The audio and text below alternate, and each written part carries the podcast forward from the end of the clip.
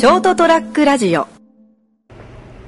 この間の休みにまたまたジョギングしまして、はい。昼間、昼間走るときは割と住宅街とか郊外を走るようにしてて、まあはい。夜走るときは危ないんでその夜走るときはなるべく明るい国道沿いとか、ね。中の明るい方の歩道の、歩道も街灯のしっかり明るいとこを走るようにしてんだけど、昼間走れるときはねあんまりその街灯関係ないんで、うん。ひ夜走れないような公園の中とか、はいはい。住まあ、住宅街をこんなに走るわけじゃないんだけど、まあちょっといろんなとこを走ってってですね、まあ、ちょっとした住宅街の交差点があってうん。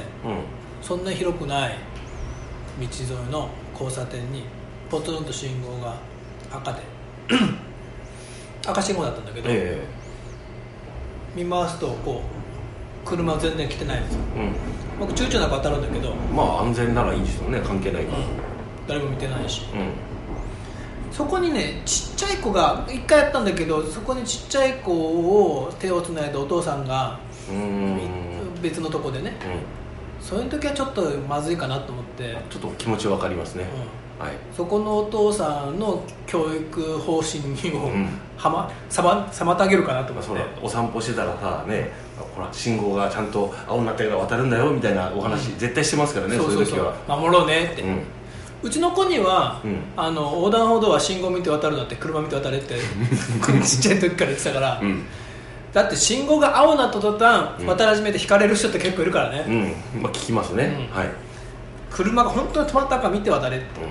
重要ですねあんまり人を信用しそうだって言い過ぎたのもちょっといかんかなと思うけど。まあでもまあ何があるかわかんないからですね。だってやっぱ僕らもほらそら信号守らなんと思ってるのは分かってる。まま守らなんて、あ運転してる時はね。運転してる時もね、うん。つい見てなかったりするじゃん。まあ信号無視まではしてないんだけど、はいはい。あ今俺信号見とらんかったような気がするよみたいな、まあそういうことが絶対ないとは言い切れないですよね。うんまあ幸い事故はね今のところ起こしてないんで、はい。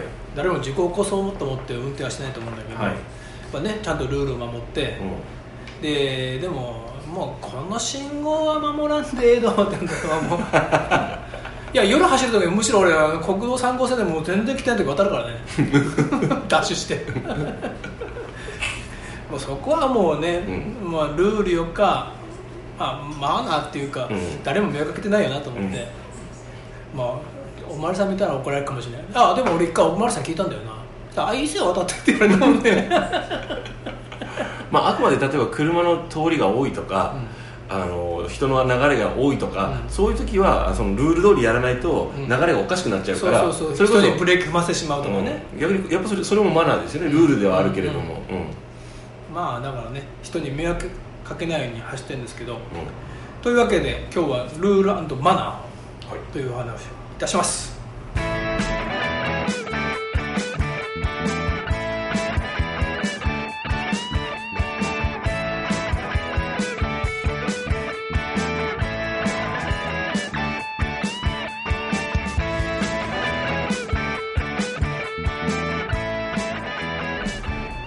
えはい、えー5月29日人生横滑り斉藤でございます。エピソード198テイク2です。はい。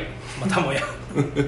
お相手いただくのは。あはい、えー自分の番組のエピソード回数を間違えている成田です。よろしくお願いします。なんかみんなやらかしてるね。はい。なんで取れなかったのかなクソ。まあいろいろありますよ。ね、はい、ということでルールマナーのテイク2ですけど。はい、うーん俺ね常々ねルールはもちろん大事だけど、うん。やっぱよりそれよりも僕はマナーの方に比重を置いて、人生56年生きてきたんで、はい。50もう約7年。はい。時としてルールは守っ破破るつもりじゃなくても破ってしまったりとか、うん。ちょっとねその掟を破ってしまったりとか、はい。その時でも一応じゃあ、ね、迷惑かけた人にはごめんねって、うすいませんでしたと。んうん。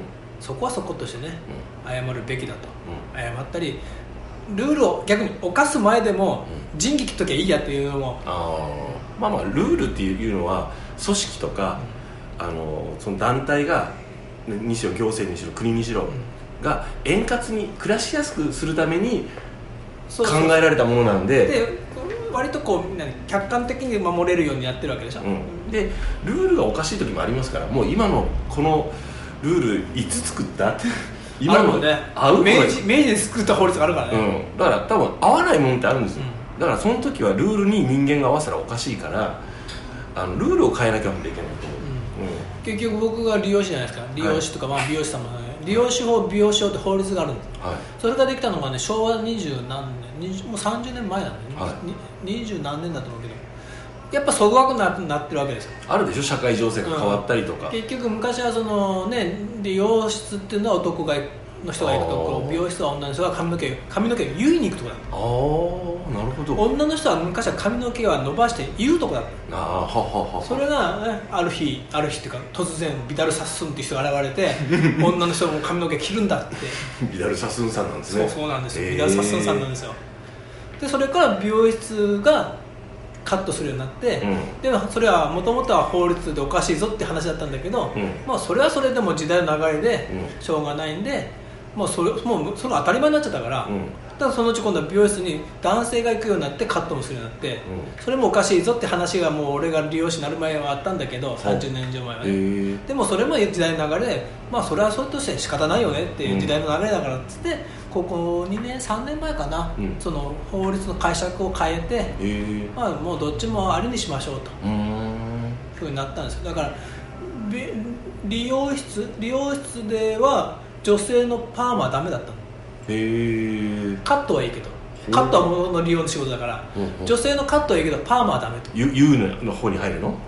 パーうんパーマは言う方だとあ。ー言うためにパーマをかける。はあ。セットのためにパーマをかける。へえセットのためにカットをする。はあ。ああなるほどね。なんかこう一応区分があったんです。それでね俺が理容師になる前だから昭和う60年の50年代の最後の頃にどっかで一応なんか不分率として決めた基準があったの。でももうそんなこと言ってないしだって理容室でも、うん俺はやんないけど、うん。女性のストレートパーマとかパーマかける人もいたから、うん。アイロンでね。うん。うんだからもうそういう時代にそぐわないから変えましょうっつって変わって。まあある意味そのルールマナーじゃないけど、まあね時代の流れもあるしうんだからいろいろそのルールはルールで変わっていくし、うん。まあ、それと前にじゃあ人魚を通してねうん。うちはこうこうしましょうとかあうったんだけどというわけでね、んはい。まあつい先日仁義を切られなくて頭きて、あ向こうが 要するにこうマナー違反っていうかそれはおかしいだろうと。はい。でまあ初め俺頭きてわーって、うん。わーっていうかで訴えかけたんだけどうん訴えれば訴えるほど俺はもう言葉を尽くしてね意を尽くして、はい。ちゃんと客観的に事実を述べてこうだからちょっとこれから考えてって当人じゃなくて皆さん考えてくださいね。うん。うんで一応ルールがあってルールの中で守ってる組織だから皆さんこれだからこういうことがあった時は皆さんちょっと気をつけましょうねって言ったの言ったのに、なんかもう横からジャブ打ちまくられて。おかしいな。俺ちゃ今みんなのために説明をしてるのに。そうそうそうそう。いやいやいやねいつも成田さんが言うように殺し合いにならないように、はい。あくまで客観的な事実は事実として。でも別に個人を誹謗中傷してるわけじゃなくて、こういうことがあったから皆さんちょっと今度から考えてくださいねって言ってるのに、もう横からもうあれなんだやっぱイチャモンつけられたと思ってんだよね。やっぱ恥かかされたとか、うん。パワーゲームになってるんですよね。そうだね。向こうはね、うこっちはそのつもりそのパワーなんかそのやり合うつもりじゃなくてあのいやこういうことだからとりあえずあのねあの気気をつけましょうよっていうのをよ要するに言ってるわけじゃないですか、なのにねなんかもうもうだからどんだけ俺は言葉尽くしてもあ伝わらないんだなと思ってこの人にはね。悲しいですよねそういう時ね、まあでも最後に最後に終わった後に他の人でねが、うんわまあ分かってくれた人が何人かいたんで、はい。まあ君みたい君とかが一人でも分かってくればそれで僕は十分だからと、うん。で君のとこでそういう問題が起こった時にちょっと立ち返ってああ何年か前斎藤がそんなこと言ってたなってうん思い出してくれりゃいいかなと、うん。ね、だからまあもう全然、まあまあ、ルールはルールとしてやっぱマナーっていうことが分かんないんだろうね。まあ受け入れがたかったんでしょうね、まあちょっとなんか、下の門から言われたからカチンと殺したかなんか知らないけど。まああのそのた年齢的なものとか立場的なものがあってあの今のお話だと多分会社組織じゃなくて、まあ、別の、うん。ね、なんかあの、うん。だと思うんですけど会社の僕は会社の組織の中にいるんで、会社組織だともうこれがよりもうなかなかまあなんていうんですかね上の人に対して物申すっていうのが難しいそうよね。やっぱちゃんとしてるからね。うん時がありますね。そのあの、まあ、特に会社のその社風にもよるんでしょうけど、僕が今いるところ割とあの俺の言うことが聞けねえのかよっていう あのこう会社なんで向こうが「おう何でも言ってくれ」って言われても油断しないぞと思って。いやむしろ俺は結局立場的には同じ立場でいるつもりなんだけどね。あーだってねなみんなうんちの主じゃんと思うからああなるほどね。それをなんかこうまあ年下は年下なんだけど言われて、まあ、カチンって殺したか向かって殺したのかもうすごい攻撃的殺したけんが「はいはい」と思って。お前何なんてなりますよね。そうそうそうだから俺がもうねもういいよとこの今回のことはいいよって言ってんのに、うん。お前が言うから。俺が自分どどむしろどっちかとどうにかしろって言わなきゃいけない立場だけどもう今回いいよって言ってるのに向こうゴンゴン来るから、うん。はいはいと思って。実はな俺はな恨みは一瞬刻むからなって思ってたからもう忘れないぞってことね。そうそうそう、うん。うん。こういうことあったよなって。うん残念だけどね俺そその辺覚えてるんだずっと。そうそうそう これからは忘れたふりして笑ってるけど、うん。心には刻んでるからな。大事ですよね、はい、油断しちゃうからね。でそういうことは人にはしないと、うん。ああそうそれは大事ですね。そうでしょ？だけど、うんその石に刻むっていうのは、そのことを覚えてて、やっぱ自分がされてやられたことは人にはしないと,、うん。ということが大事かなと。大事ですね。それであの俺もやられたからこれをやり返してやろうってなると絶対にですね結局ろくな目に遭わないと思う。だってもうみんなの前でその話しちゃったらお前斎藤お前自分でってなるじゃん、うん。当然、うお前が人のことじゃああの時言えた義理かなるから、ん。絶対自分はしないし、すね。自分はそうやって生きてきたから、ん。これからもね人流切って生きていきますと,、というお話でした。はい。おやすみなさい